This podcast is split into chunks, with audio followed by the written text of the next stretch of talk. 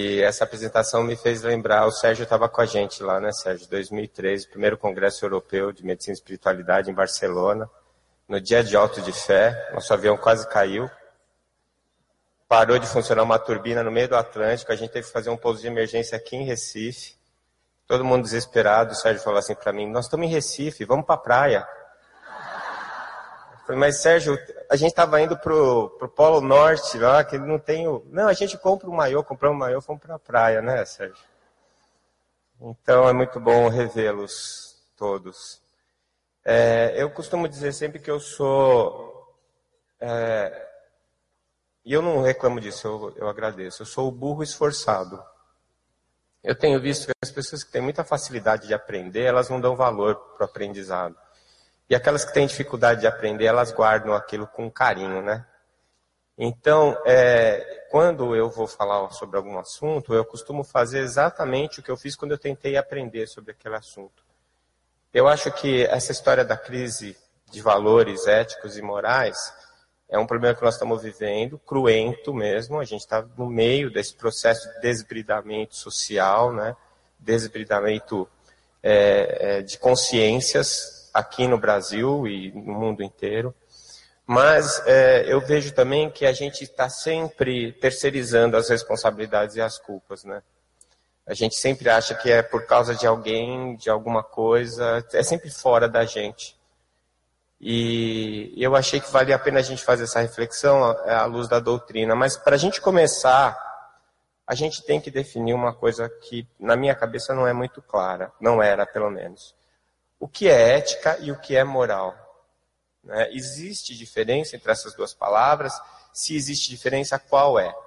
Para a gente poder analisar exatamente o que a gente está querendo dizer e o que a gente está querendo questionar. Muito bem. Então eu fiz um estudo e eu vou começar pela definição de ética.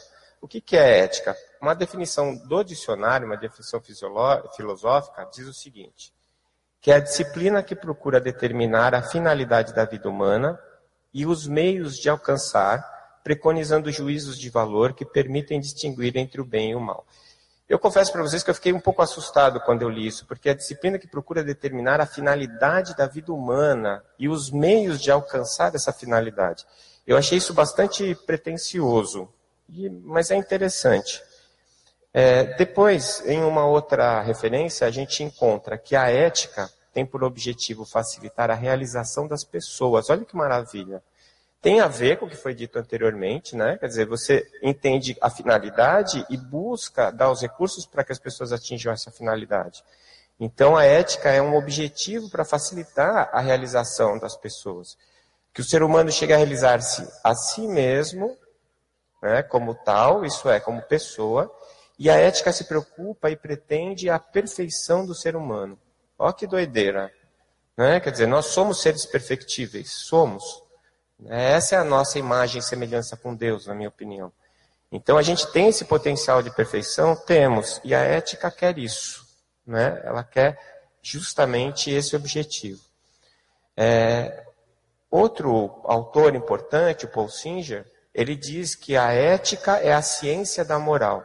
Ou seja, é um estudo sistemático da argumentação sobre como nós devemos agir. Seria o desenvolvimento filosófico da moral.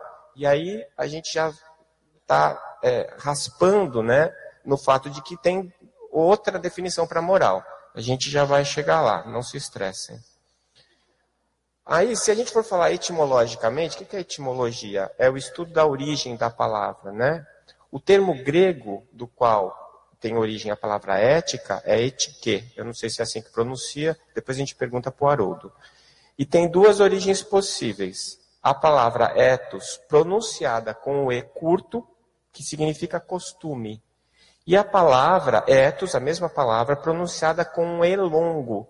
E aí é propriedade do caráter, ou modo de ser. Então, olha que interessante, a mesma palavra, dependendo da maneira como você pronuncia, ela pode significar um costume, e um costume é uma coisa mais social, né? E se ela for pronunciada com E mais longo, ela não é social, não é como o grupo se comporta, mas é como o indivíduo se comporta. Propriedade do caráter ou modo de ser. E isso é de cada um de nós. Né? Muito bem. A primeira forma, com o E curto, é a que serviu de base para a tradução latina, que é a palavra moral. Né? Então, como é que isso funciona? A segunda é aqui, de alguma forma, orienta a utilização atual que nós damos para a palavra ética. Ou seja, com o E longo é o que a gente usa para ética, e com o E curto é o que a gente usa para moral. Tá? Então, reforçando, a ética é a investigação geral sobre aquilo que é bom. Bem, então, o que é que seria moral então? Então, a ética seria a ciência da moral. A ética seria o estudo que busca a perfeição do ser humano. A ética seria o esforço que a gente faz para encontrar o melhor caminho. E a moral? Então, na definição filosófica, a moral se ocupa dos problemas relativos à conduta do homem na sua vida pessoal e social. Então, na verdade, a moral é a parte aplicada da ética. A ética seria a teoria e a moral é a prática, é o que está acontecendo de fato. Né? Geralmente, ela é considerada normativa entre o bem e o mal. Então, se você diz que uma coisa é moral ou não é moral, significa que ela, sendo moral, é aceita pela sociedade como uma coisa boa ou que tem o bem, que traz o bem. E se ela for imoral, ela é, ou amoral, ela é alguma coisa que a sociedade não aceita como boa, né? Então, seria um tratado aplicado sobre o bem e sobre o mal. Então, etimologicamente, a gente já falou, o termo latim morale significa costume, né? Que é o ética com o e curto. Vamos comparar então agora ética e moral, né? Porque eu não sei com relação a vocês, mas ainda está um pouco nebuloso, né? Na prática, o que, que é que faz a diferença entre a ética e a moral? Então, a ética seria a ciência da moral. É aquela que estuda os valores morais que orientam o comportamento humano em sociedade. E a moral são os costumes, as regras, os tabus, as convenções estabelecidas em determinada sociedade em determinado período de tempo. Então aí a gente já tem uma característica muito importante que diferencia uma da outra. Por quê?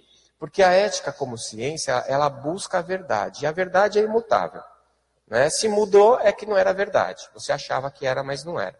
Então, se é verdade, é imutável. E a ética busca essa verdade. A moral é o que, nesse momento, nós combinamos, convencionamos que pode ou não pode ser feito. Então, ela vai depender, a moral, de onde nós estamos, em que tempo nós estamos, em que sociedade nós estamos. Então, o mesmo grupo de pessoas pode considerar uma coisa certa num determinado momento e vai considerá-la errada no momento seguinte. Né? Então, a ética vai se apoiar na reflexão do que é considerado moral para fazer os seus estudos. Mas é a moral que orienta os cidadãos de determinada sociedade, em determinado tempo, sobre o que é certo e sobre o que é errado. Então, uma e a outra vão guiar a conduta humana, entretanto, enquanto a moral incorpora as regras que são estabelecidas pela própria sociedade, a ética é a parte da filosofia que estuda a moral, reflete as suas regras, podendo inclusive contestá-las. Ou seja, a ética pode dizer que a moral está errada. Né? Ou a moral pode não concordar com a ética. Certo? Bom, dito isso, vocês já podem acordar. Se você dormiu até agora, esse foi só um, uma entrada estratégica. Por quê? Porque como é que eu posso traduzir isso né, em, em termos práticos para eu entender a diferença entre as duas coisas? Nem sempre o que é moral é certo ou ético. Tem um exemplo incontestável, que é o exemplo da escravidão. Então, na época da escravidão, era ético, era ético é, ter um escravo? Não. Não. Por quê? Era moral. Mas a ética, ela diz respeito ao bem da humanidade, ao bem de todos. Então, se eu tenho uma regra que não atende a todos, ou ela privilegia um em relação a outro, ela pode ser moral, mas ela não é ética. Dá para entender isso? Quer dizer, o escravo, para o escravo, aquilo não era bom. Então nunca foi ético a escravidão. Mas moral era? Era. Por quê? Porque a sociedade aceitava aquilo como certo, porque existia uma lei que normatizava aquilo, e porque pessoas boas, pessoas de bem, consideradas de bem, né, da sociedade, tinham escravos. Que todo mundo tinha. Não é? Hoje em dia, todo mundo acha um absurdo isso, mas é verdade. Vou dar um outro exemplo: o aborto. Se eu estou num país em que o aborto é legal, o aborto é moral também. E as pessoas acham normal fazer isso. Mas é ético? Nunca vai ser, porque tem alguém sendo prejudicado. O feto ou o embrião, dependendo da fase em que você aceite o aborto. É? Então, aí vai ficando um pouco mais claro para a gente dividir a ética e a moral. Porque eu até posso não saber o que é ético. Na medida em que muitas coisas que aconteçam, muitas opções se colocam na minha vida, eu posso assim não ter elementos suficientes para julgar se aquilo é verdade ou não. Por exemplo, quem é a favor do aborto, para ser a favor do aborto, ele desqualifica o embrião ou o feto. Ele diz que o embrião ou o feto não é uma pessoa, não é um ser humano. E aí, com essa visão, ele tenta transformar aquele conceito moral em um conceito ético. Né? Por quê? Porque ele está dizendo que ele não está prejudicando ninguém. O problema é que a gente falar não adianta, a gente tem que fazer. Né? A gente não muda a realidade porque a gente fala nela. Né? É igual o leito de Procusta. Né? Procusta ficava é, é, é, à espreita na estrada, quando passava alguém ele capturava. Esse alguém levava para a caverna e colocava no leito de Procusta, que era um leito de ferro.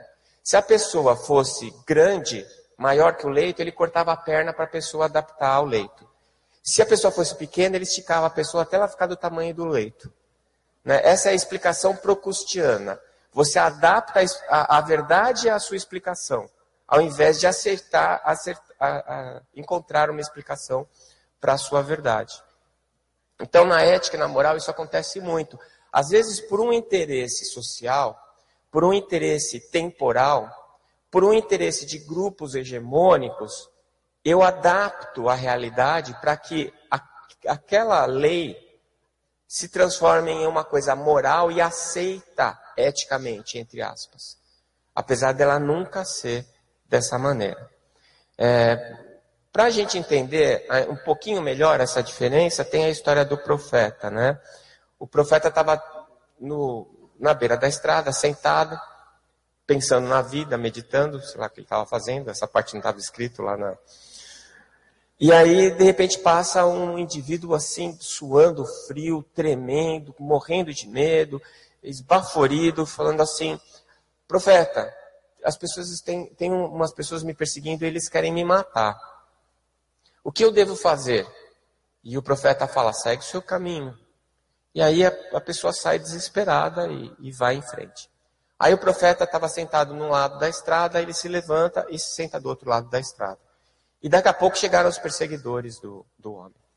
E vendo o profeta, falando: o profeta é uma pessoa ilibada, ele não mente. Vamos perguntar para o profeta. E perguntaram: Profeta, você viu alguém passar aqui correndo, fugindo? Aí o profeta responde: Desde o tempo da hora que estou sentado aqui, neste lugar, não vi ninguém passar. Então vamos questionar a atitude do profeta, não é? é? O profeta foi moral ou ele foi imoral? Bom, se você levar em consideração que ele não mentiu e você julgar que ele não mentiu, ele foi moral, porque ele não mentiu e é errado mentir. Mas se você julgar que ele usou de uma artimanha para não revelar a verdade, e isso para você for uma mentira, então ele foi imoral. Mas ele foi antiético? Não. Por quê? Porque ele pensou, ele refletiu antes. Essa é a diferença. Não é? Porque a gente sabe que a regra moral é uma regra que muda e muda de acordo com os nossos interesses, mas que a ética é imutável. É? E ele não poderia é, é, condenar alguém que ele não conhecia, ele não poderia entregar alguém que ele não sabia se estava certo ou errado, é, ele não julgou, ele simplesmente tomou uma atitude que foi ética, mesmo que você não a considere moral. Então, quando as instituições governamentais aprovam uma resolução permitindo o aborto, elas estão, elas estão tornando o aborto legal. E isso pode tornar o aborto moral. Isso acontece em alguns países. Né? A gente, inclusive, tem discutido bastante esse assunto quando a gente discute a questão do aborto, porque mesmo nos países em que moralmente é aceito o aborto, em que não existe nenhum drama, nenhuma crise de consciência para as mulheres que praticam o aborto, mesmo assim elas têm complicações psiquiátricas depois. Porque existe um instinto de preservação, um instinto de reprodução, que são leis, né? e que são violadas nesse ato, e a mulher, mesmo que racionalmente ela não acredite, emocionalmente ela sente aquela alteração. Então, eu posso até gerar, através de uma regulamentação, algo que se aceite legalmente, moralmente, se tornando moral. Mas, se o ato não respeitar a todos, ele nunca vai ser ético. Se ele é, é, privilegiar alguém em detrimento de outro alguém, ele não vai ser ético. Ele pode ser moral, mas não será ético. Então, cabe à ética uma reflexão dos conceitos morais vigentes, trazendo à sociedade regras aceitas como boas, desejáveis e corretas a todas as pessoas. Então, depois desse estudo que eu fiz, eu passei a usar esse referencial. Ou seja, se eu não sei se é ético ou moral, se eu vou julgar alguma coisa que se apresenta para mim e que me pedem para dizer se eu acho que é certo ou errado fazer aquilo, a minha referência é essa: é bom para todas as pessoas? Essa regra vai ajudar a todos ou então não prejudica a ninguém? Então, se não prejudicar a ninguém, eu aceito aquilo como ético. Nós vivemos esse descompasso hoje. A velocidade com que as conquistas tecnológicas se apresentam é maior do que a nossa capacidade de digerir as opções que estão sendo colocadas para nós. E muitas vezes nós ficamos perdidos sem saber exatamente o que a gente tem que fazer. Então esse descompasso, ele gera um problema moral, mas ele não pode gerar um problema ético. Eu digo problema moral por quê? Porque nós, como sociedade, precisamos de informações para julgarmos se aquilo é ético ou não. E nem sempre o tempo que nós temos que decidir para tomar a nossa decisão de aceitar ou não aquilo é suficiente para que eu recolha essas informações de maneira que eu possa decidir ou julgar de uma maneira consciente se aquilo é ético ou não é ético. Terminei a primeira parte. Se você consegue entender agora o que é ética e moral, eu estou plenamente satisfeito, vou dormir feliz e acho que já fiz alguma coisa de útil. Eu passei muito tempo usando essas palavras quase como sinônimo e hoje eu entendo a diferença que é crucial entre elas. Bom, dito isso, o que que o espiritismo tem a nos oferecer? Como é que eu posso contribuir para essa crise ético-moral que a gente está vivendo? E como é que eu, como espírita, posso trabalhar de maneira que isso, é, é, que a minha visão de mundo seja útil para as pessoas que estão ao meu redor. Eu estou lendo um livro, estou quase terminando, e eu recomendo vivamente esse livro. Não tenho nenhuma parceria com o Paulo Henrique, é, e, e, ele é um cara. É, eu já li o, o, livro Mesmer dele adorei, e agora estou lendo esse livro que chama Revolução Espírita. E eu recomendo para quem realmente não tem medo de enfrentar as suas próprias dificuldades e quer realmente encontrar ou enfrentar é, a sua vida de uma maneira é, desprovida de, de é, das nossas vaidades, né? Você assumir que muitas vezes a gente pisa na bola. Bom, dentro desse livro, ele, o Paulo Henrique de Figueiredo, ele fala sobre a heteronomia e a autonomia. O que, que, seria a heteronomia e a autonomia? A heteronomia é quando tem alguma coisa fora de você que te controla. E a autonomia é quando você se controla. É o que está lá dentro de você que te controla. Historicamente, a gente tem, é, ditando as regras morais e buscando a questão ética, que é uma questão filosófica, como um ponto central a religião. Então, desde os primórdios, hoje a gente tem esse descolamento, depois do desenvolvimento do paradigma é, materialista, a gente teve um descolamento né, dessa, dessa visão. Então, a gente tem uh, os filósofos falando sobre ética de uma maneira mais solta, mais escolada dos padrões religiosos. Mas, historicamente, a religião é que ditava o que era certo e o que era errado, moralmente falando. Então, não era nem, a moral não era nem um, uma, um consenso é, social.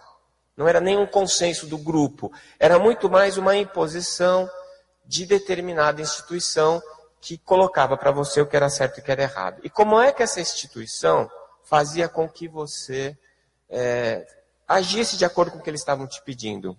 Te ameaçando. Né?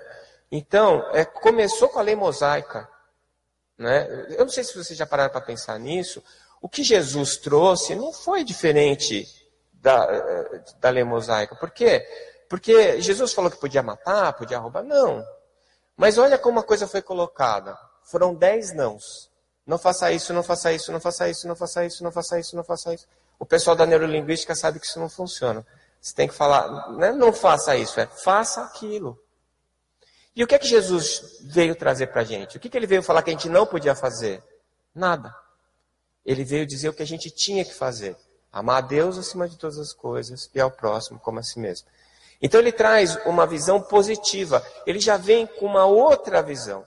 Porque quem fala não, quem te proíbe, tem que te vigiar.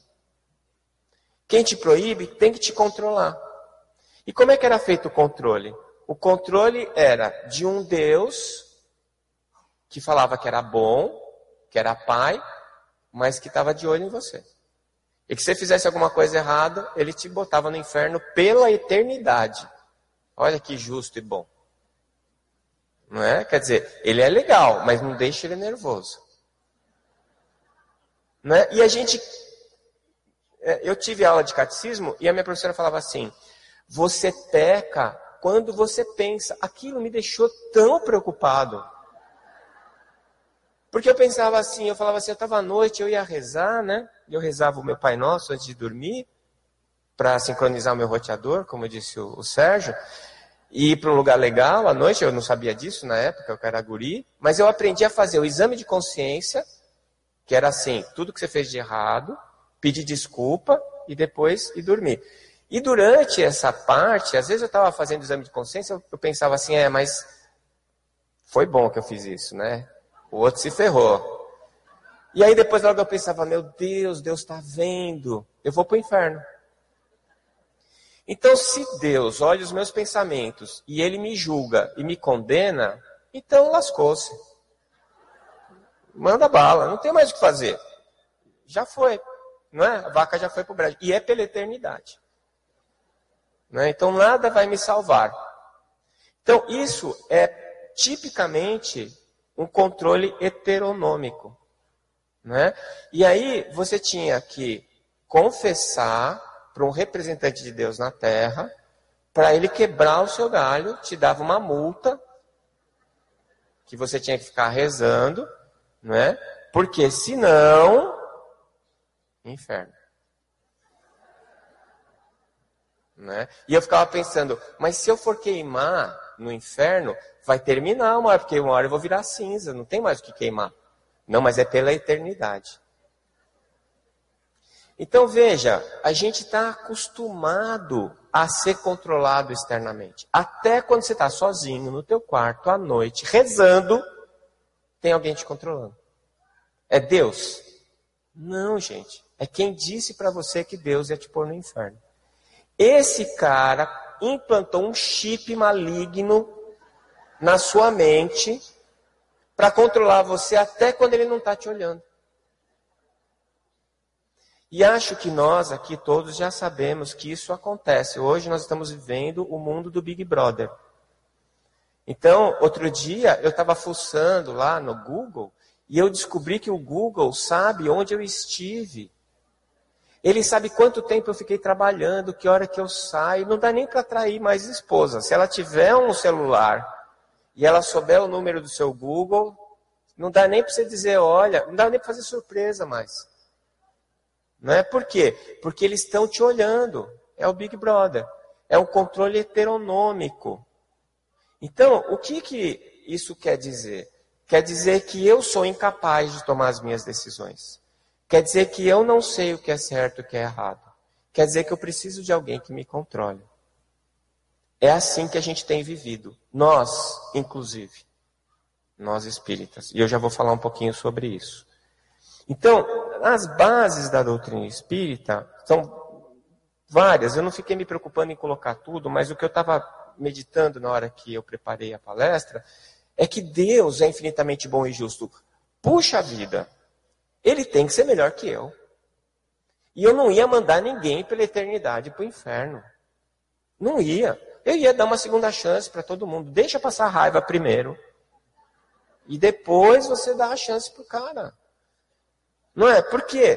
Porque eu sei também que eu erro demais. E se eu não achar que o outro tem direito a uma segunda chance, quando chegar a minha vez, eu não vou ter uma segunda chance. Né? Essa é uma outra visão que o Espiritismo nos traz, que pede para que nós abandonemos a heteronomia. Porque o Espiritismo diz assim: é você que manda na sua vida. Ou seja, ele está dizendo: não tem ninguém que vai mandar você para nenhum lugar.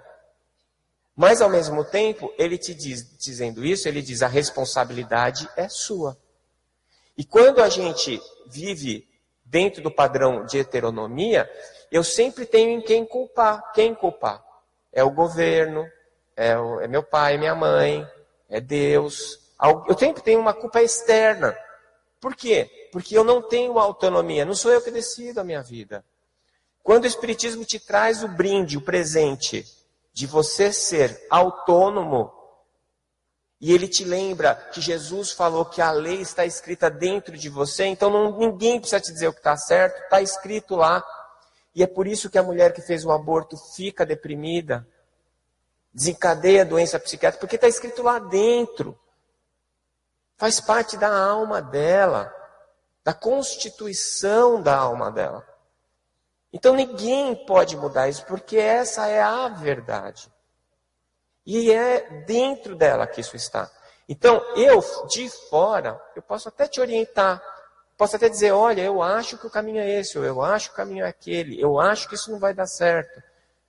Mas quem decide é o outro. Eu aprendi isso com os meus filhos. Às vezes eu vejo que vai dar errado, eu falo, filho, não faz isso, vai dar errado. Pai, você não sabe de nada. Eu não sou você. A minha vida é a minha vida, é diferente da sua e você começa, tomara que ele esteja certo, tomara que ele esteja certo. Não é assim? Eles, eles fazem pela primeira vez na sua vida você torcer para não estar tá certo. A gente passa a vida brigando para dizer para os outros que é você que está certo. E de repente você está torcendo para estar tá errado. E aí as coisas acontecem erradas. Não é? E você olha para ele com aquela vontade de dizer, eu te disse.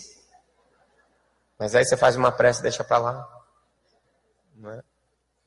Então, essa, essa, esse Deus infinitamente bom e justo, ele não pode ter feito nada, nenhuma lei, não pode ter ajustado nada que é perfeito e que prejudique alguém. Porque se Deus não for ético, quem será? Então, se a gente está observando algum prejuízo para alguém, esse prejuízo, na verdade, ele não é um resultado de uma punição ou de um julgamento. E nós precisamos nos livrar disso. Porque a punição e o julgamento não faz parte da autonomia, é da heteronomia. É de quem controla e quem pune para forçar você a fazer o que ele quer. Na autonomia, você escolhe o teu caminho. Então não tem punição, tem arrependimento. Eu posso perceber que aquele caminho não foi legal, mas as consequências não significam punição não significam é, é, um, um castigo. Elas significam um aviso. Amigão, não é por aqui. O caminho é outro. Porque além desse Deus infinitamente bom e justo, e por conta dele, que é causa primária e origem de todas as coisas, a evolução é inexorável. Eu fiquei muito triste recentemente quando, é, em uma discussão de alto nível, com pessoas muito importantes e muito estudadas do Espiritismo, me falarem da queda do espírito, da involução do espírito. Gente, não. Será que eu li errado? Não evolui. Não existe involução, só existe evolução. Ah, mas aquele cara, ele era uma pessoa legal, agora não é mais. Nunca foi legal. Você só descobriu agora. É que, gente, a gente tem um lado bom e um lado ruim. Às vezes você está mostrando só o bom. Quando o ruim aparece, você acha que você piorou. Nada estava lá. Estava lá, sempre teve. Você só não sabia. E aí você fala assim, eu estou piorando. Não está também, está melhorando. Porque aquilo estava guardado, agora não está mais. É tua chance de reavaliar. É tua chance de se reprogramar. É tua chance de aprender, de evoluir, de crescer. A gente não pode ter medo de errar. Porque é o único jeito de aprender.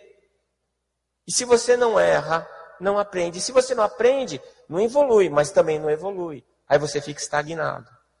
Gente, até a água parada fica podre. Não pode parar.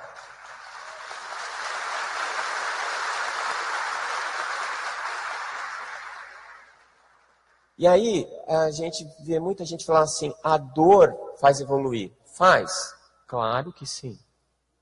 Mas é a única maneira? Não. Na minha visão, o que é a dor? Você está lá andando, fez uma bobagem. Você fez a bobagem. Você tem dois caminhos: o arrependimento e a responsabilização, ou o arrependimento e a culpa. Se você escolhe a culpa, o que, que você faz? Você senta e fica chorando. Pega o chicotinho, eu não sirvo para nada, e vai bater nas costas. Eu sou uma porcaria. Eu não sei porque Deus me criou. Né? E fica lá chorando, se lamentando. O que, que adianta isso? Nada. Isso vai recuperar alguma coisa que você fez de errado? Não. Vai ajudar alguma pessoa? Não. Ah, mas é bom porque eu estou me, penalizando. Isso é heteronomia. Você acha que isso é bom. Não é. Rapaz, levanta e vai cuidar da vida. Vê quem é que você prejudicou, vai tentar consertar. Mas a gente fica ali sentado, chafurdando, né? Na nossa tristeza. Aí vem a dor com o perdão da palavra, vem te espetar a bunda. Você levantar e começar a andar de novo. É para isso que serve a dor. Então, se você está precisando da dor, é porque você é preguiçoso. É porque você está gostando da tristeza. Você está gostando de chafurdar nessa mediocridade que você escolheu para você, mas que você não vai ficar nela. Por quê? Porque a evolução é uma lei inexorável. E você vai evoluir. Pode demorar, mas vai evoluir. E aí entra a reencarnação. Por quê? Porque você precisa de várias oportunidades com modalidades diferentes para aprender as diferentes lições que você tem para aprender. Então aí fala assim: ah, ele veio muito rico, fez tudo errado, agora ele veio muito pobre. Ele veio muito pobre para ser castigado porque quando ele era rico ele não ajudou. Não é isso. Não é isso. É porque quando ele era rico, ele não conseguiu aprender alguma lição que ele precisa para evoluir. E para ele aprender essa lição, ele vai ter que ser pobre. Então vai ser pobre. Não existe lei de talião, gente. Existe causa e efeito. Existe oportunidade. E a reencarnação é a bendita oportunidade. Não é? Essa bendita oportunidade, ela põe em prática a lei de ação e reação, que a gente pode usar para entender melhor lei de causa e efeito. Mas é, é uma lei, e é uma lei natural, portanto, uma lei divina, universal. Se você der um murro na parede e quebrar a sua mão, você pode dizer que a parede se vingou e quebrou a sua mão por causa do murro que você deu nela? É isso? Claro que não. Da onde veio a energia que quebrou o osso da sua mão? De você. E a parede não teve escolha. Ela simplesmente devolveu a energia que você aplicou nela, ela devolveu para você. E isso não vale só para o soco na parede, isso vale também para quando você ajuda, para quando você faz o bem, para quando você olha com carinho. Né? Por que, que você acha que esse pessoal está indo lá para Madagascar? Porque eles se sentem bem lá, porque eles estão agindo, estão recebendo a energia de volta. Só que não é a energia que quebra a mão, é a energia que te faz bem. Né? Se você quiser experimentar isso, dá um pulinho no stand do, do Fraternidade Sem Fronteiras que você vai ver. Né? Então, o que me angustia é que essa lei de ação e reação tem sido confundida como lei de Italião. E como disse Gandhi, de olho por olho, dente por dente, o mundo vai ficar cego e sem dentes. Gente, isso é muito simples. Se alguém pega e te dá um soco na cara, você levanta e pensa assim: eu sou espírita, lei da ação e reação. Eu vou mostrar para ele como não é bom tomar um soco na cara. E dá um soco na cara dele. Resolveu a pendenga? Depois do soco ele vai falar assim: puxa, irmão, é verdade, não foi agradável. Desculpa que eu te soquei. É isso que vai acontecer? Não, vocês vão se engalfinhar no chão. Até um dos dois desistir ou desmaiar. Não é assim? Você acha que Deus vai fazer isso com você? Você acha que você faz uma bobagem, ele vai punir você com uma bobagem igual, só para você ver como é ruim? Pimenta nos olhos dos outros é refresco, não é assim que a avó da gente falava? Olho por olho, dente por dente. Vai experimentar o próprio veneno. Gente, não é isso que está escrito na lei. A lei não é uma lei de italião. É uma lei de causa e efeito. Você vai experimentar o efeito, mas não porque você precisa ser punido, não porque você precisa pagar alguma coisa. Isso é a minha opinião, tá, gente? Eu não estou falando o nome do Espiritismo porque eu não tenho esse direito. Mas isso, na minha opinião, é, é a manutenção da heteronomia.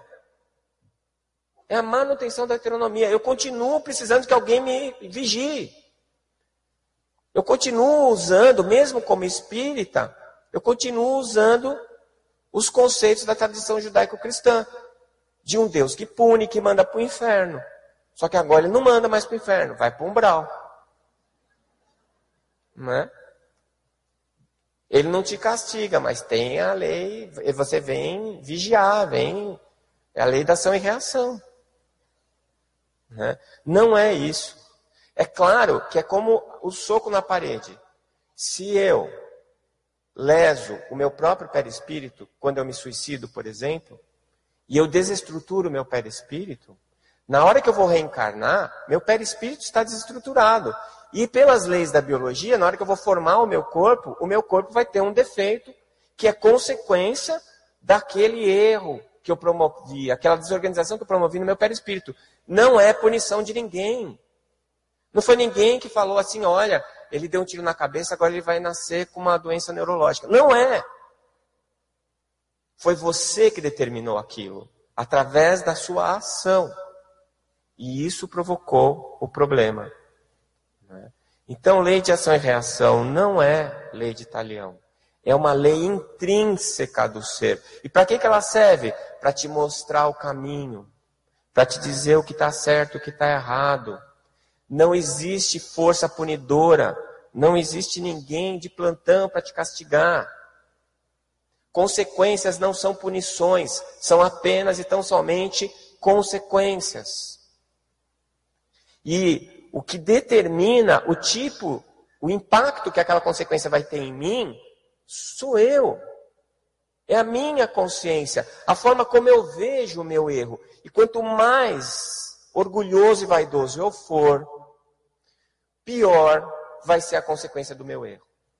Quanto mais humilde, quanto mais eu aceitar que eu sou um ser em evolução, que ainda faz muita bobagem, que ainda vai fazer muita bobagem, eu me culpo menos e eu ajo mais.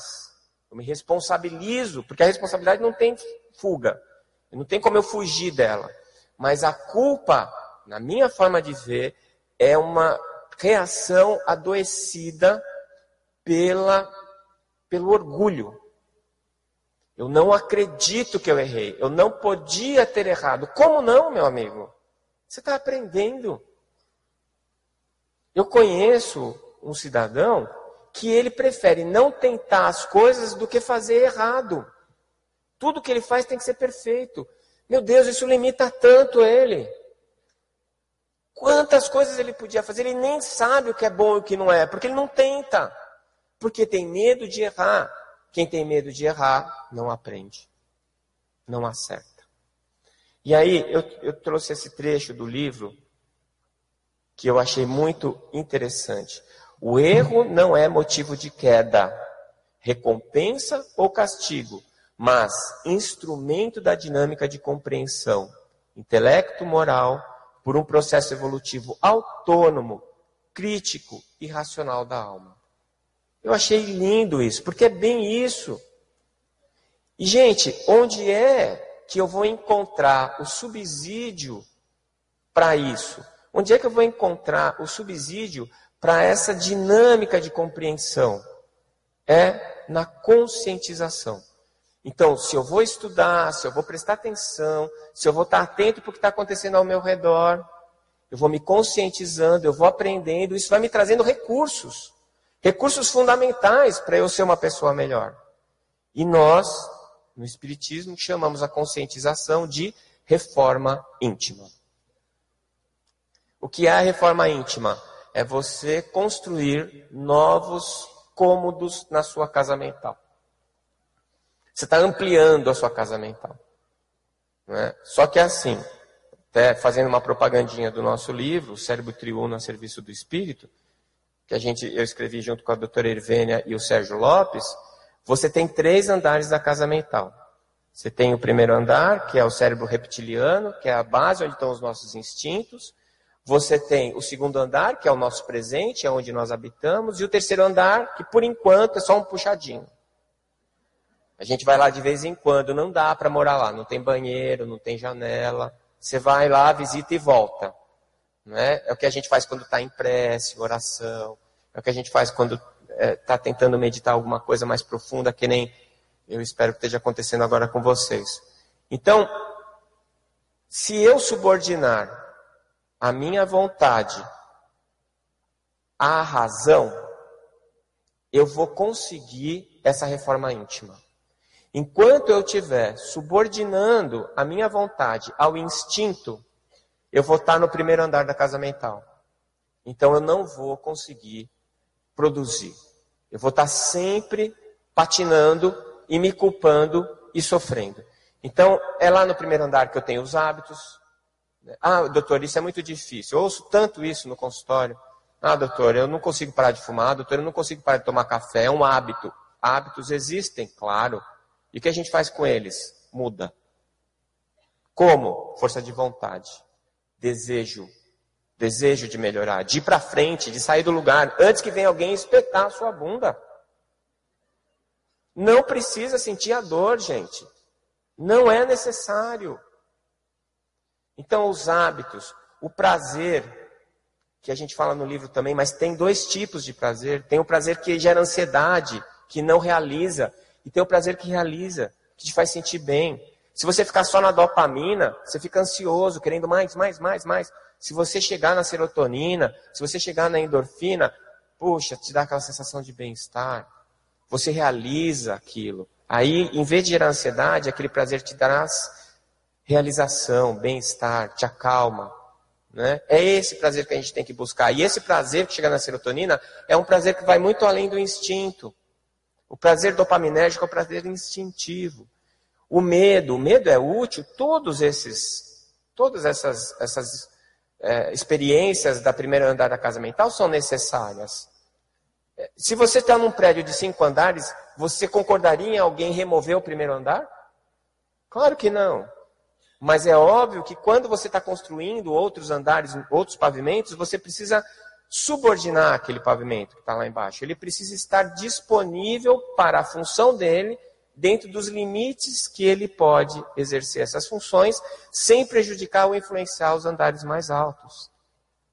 Então, enquanto a gente estiver servindo os nossos hábitos, o prazer dopaminérgico, o medo e a recompensa, a gente não vai a lugar nenhum. A gente precisa reproduzir os nossos, através da razão, a gente precisa cultivar novas funções, novas formas de abordagem da vida. Né? E como é que a gente faz isso? Eu, eu vejo três caminhos. O primeiro é enfrentar a si mesmo, que eu digo que é a noção de realidade. Muita gente acha que ser humilde é você se diminuir. Se diminuir não é humildade. Às vezes é mais vaidoso do que ser humilde. Se você é um cara que sabe fazer, você é uma pessoa que sabe fazer um bolo de banana, que todo mundo que come ajoelha para agradecer a Deus, você não tem direito de não fazer o bolo de banana. Não tem direito. As pessoas, você recebeu o dom, é a história dos talentos. Não é? Jesus deu o talento, o outro lá.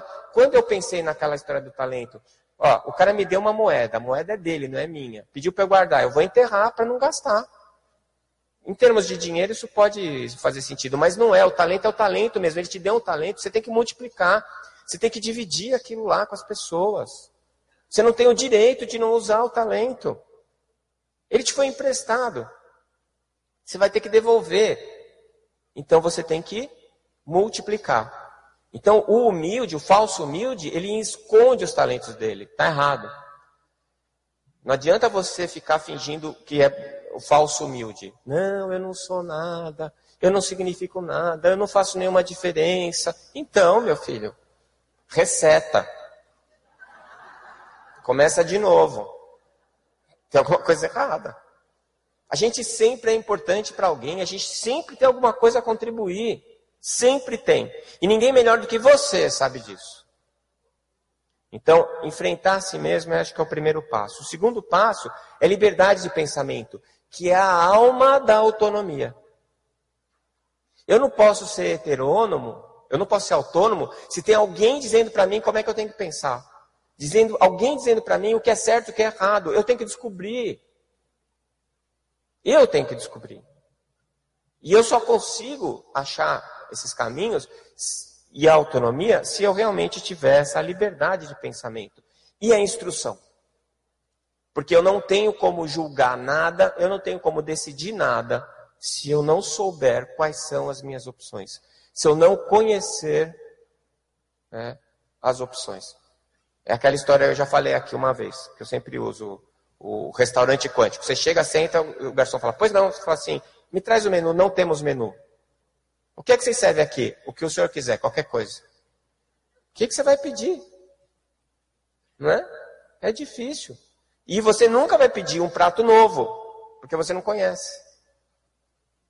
Então, a instrução é fundamental porque ela te instrumentaliza.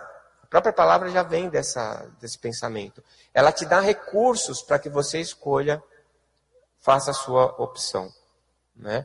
Então, o que o Espiritismo pede, na minha opinião, e eu concordo com o Paulo Henrique, é a revolução de cada um para todos nós.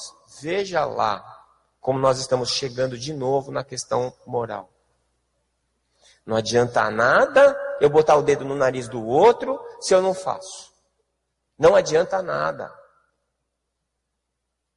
Então, se eu quero que alguma coisa se transforme, eu preciso ser o foco daquela transformação. É por isso que o umbral mais populoso é o dos espíritas.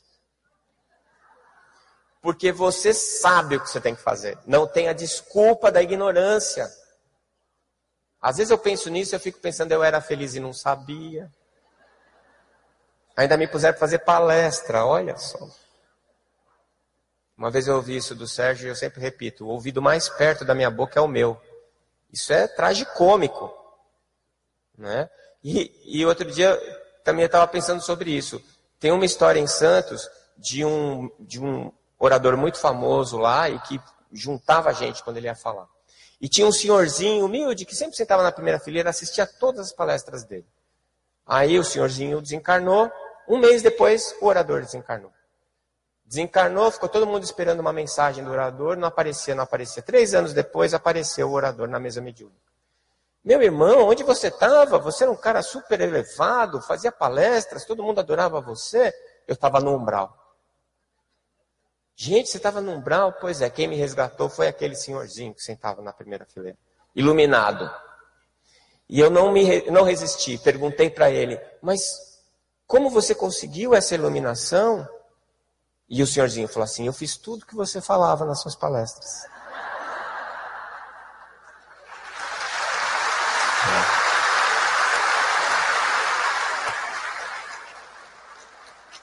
Então, minha gente, eu vou assistir, as, eu assisto as palestras dos meus colegas, presto bastante atenção, mas eu vou contar um segredo. Eu assisto as minhas também. Porque depois eu falo assim, ai meu Deus, por que, que eu fui falar isso?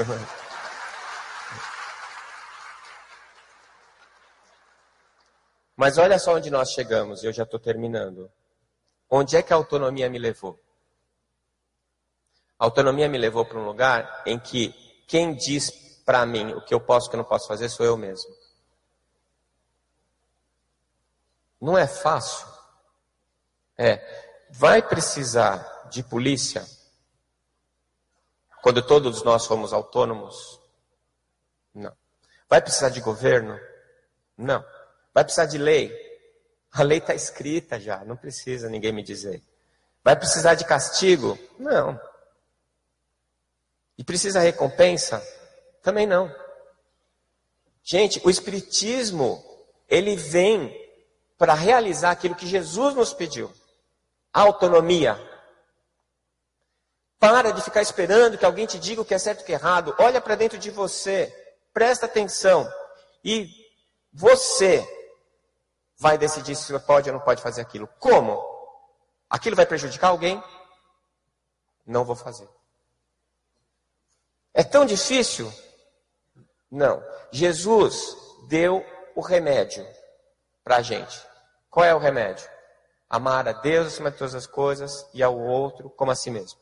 E deu a posologia. Como é que toma isso? Jesus, não faz para o outro o que você não quer que faça para você.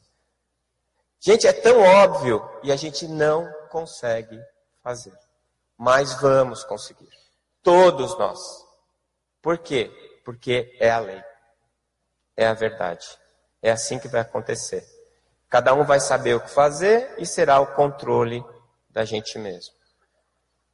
E eu queria trazer uma frase para a gente parar de reclamar da nossa sociedade, dos nossos políticos, das decisões que são tomadas. Né? Eu não sei se vocês já pararam para pensar. Tem um cara que governa pelo Twitter que está com um dedo no botão vermelho de um lado. Tem um cara que é um ditador, pelo que todo mundo fala, alcoólatra, está com o dedo vermelho no outro lado. E tem um ping-pong no meio com outro botão vermelho. E nós estamos aqui.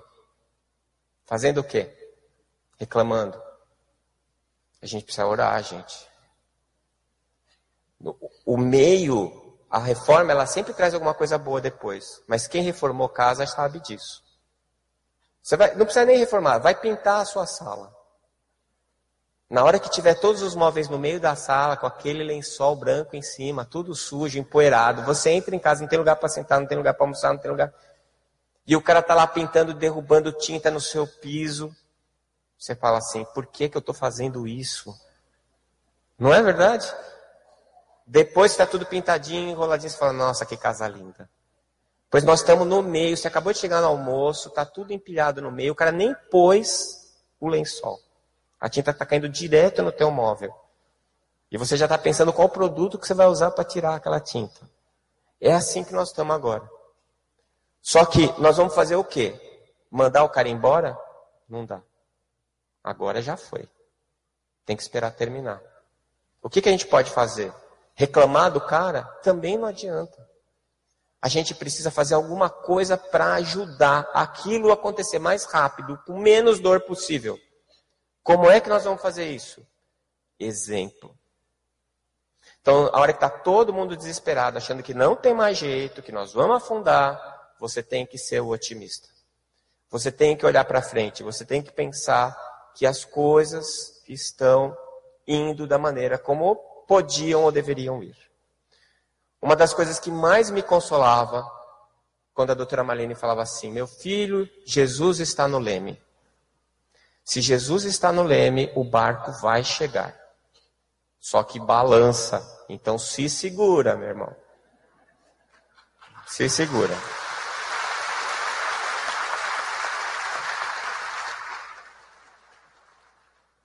Então, a covardia, ela coloca a questão: é seguro fazer isso? O comodismo coloca a questão: é popular? A etiqueta coloca a questão: é elegante? Mas a consciência coloca a questão: é correto?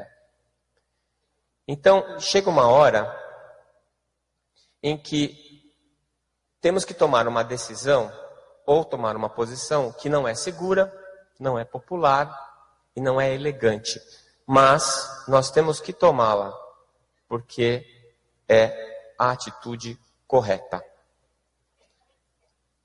Se você quer ser espírita para ser chique, e que você acha que o espiritismo tem que ser moderno, e você entra em todas as ondas que colocam, agora eu sou a favor da maconha, agora eu sou a favor do aborto, agora eu sou a favor disso. Não, porque é retrógrado, porque eu não sou reacionário. Então, na verdade, você não está usando a sua consciência. Você não está sendo autônomo. Você está sendo heterônomo. Você continua deixando que alguém te controle. Se não é mais o Deus que te manda para o inferno, é a imprensa que muitas vezes coloca na tua cabeça o que eles têm interesse de que você acredite ou não.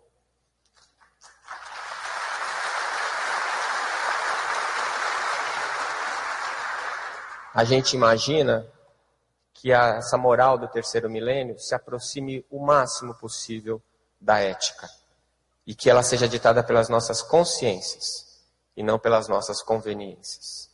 Muito obrigado.